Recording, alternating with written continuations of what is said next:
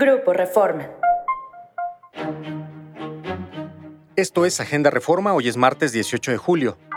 Negocios. Oculta Pemex megaderrame en Campeche. Un derrame de crudo que equivale al menos a dos terceras partes del territorio de la Ciudad de México se detectó el 4 de julio en la sonda de Campeche y a pesar de que sigue creciendo no ha sido reportado por petróleos mexicanos.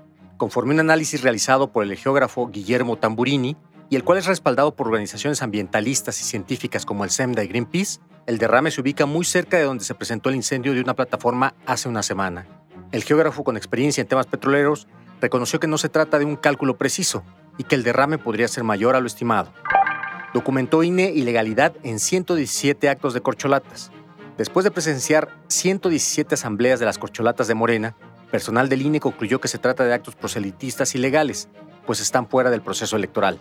De acuerdo con el resolutivo de la Unidad Técnica de lo Contencioso del INE, las asambleas no se trataron de eventos partidistas limitados a su militancia ni acotados a temas internos del partido, sino que tuvieron una naturaleza proselitista con la finalidad de posicionarse anticipadamente ante la ciudadanía.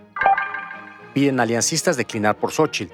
Los aspirantes a encabezar el Frente Amplio por México deberían declinar por Xochitl Gálvez para enfrentar la embestida del presidente López Obrador en su contra, propuso el senador Germán Martínez. En opinión del legislador, el resto de los aspirantes como Santiago Krill o Enrique de la Madrid podrían encontrar cabida en curules o escaños en 2024 o incluso en la candidatura al gobierno de la Ciudad de México.